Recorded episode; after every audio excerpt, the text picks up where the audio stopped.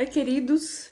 Vamos dar continuidade aos podcasts, falando hoje do órfão.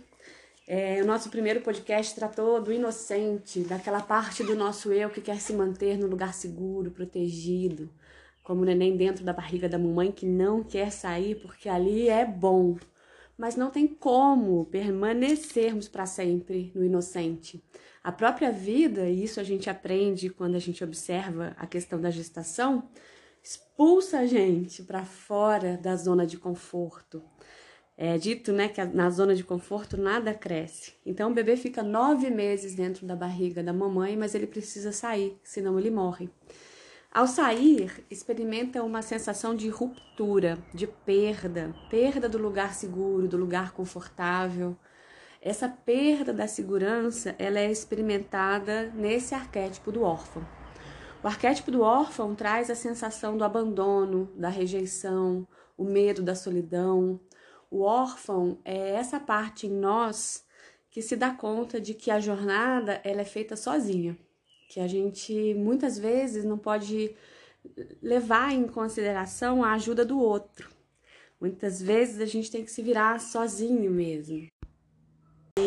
Nesse se virar sozinho, muitas pessoas acabam criando uma personalidade autossuficiente. Aquelas pessoas que, desde pequenas, estão acostumadas a se virarem sozinhas e se tornam adultos muito independentes. E a gente pode observar isso em pessoas que têm dificuldade de aceitar ajuda ou de pedir ajuda.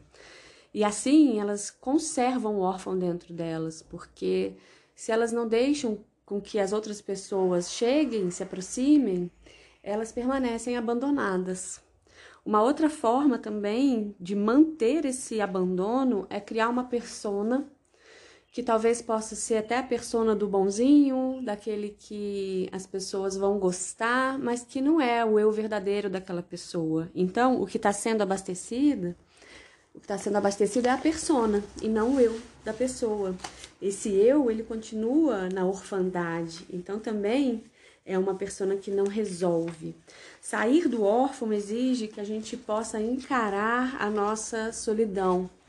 É, saindo dessa perspectiva é, de solidão ou abandono para o que hoje nós gostamos de chamar de solitude, do estar bem na própria companhia, do descobrir elementos nutridores, que eu costumo dizer né, no processo de terapia, que são as coisas que você faz para você mesmo, que depende só de você, então isso é seguro, porque você não vai depositar na mão de ninguém esse abastecimento nutridor da sua alma.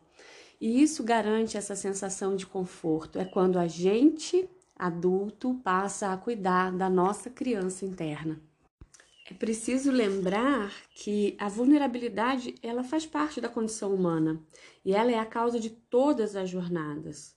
Se não fôssemos feridos, iríamos permanecer no estado de inocência. Então, não teríamos a chance de crescer, de aprender, de amadurecer e, consequentemente, de expandir a nossa alma e revelar o nosso self. É legal entendermos que essa vulnerabilidade, mostrar os nossos pontos fracos, define muitas coisas a respeito de quem somos. É como as árvores que apresentam cicatrizes e troncos contorcidos que tornam aquela árvore singular. As vocações de muitas pessoas são consequências de sua vulnerabilidade. Na astrologia, por exemplo, a gente olha Quiron, a nossa ferida.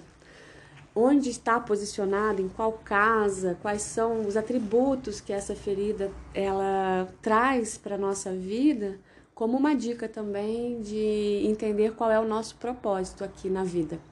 Nós vamos falar mais sobre isso, sobre astrologia, como outra ferramenta da jornada do eu.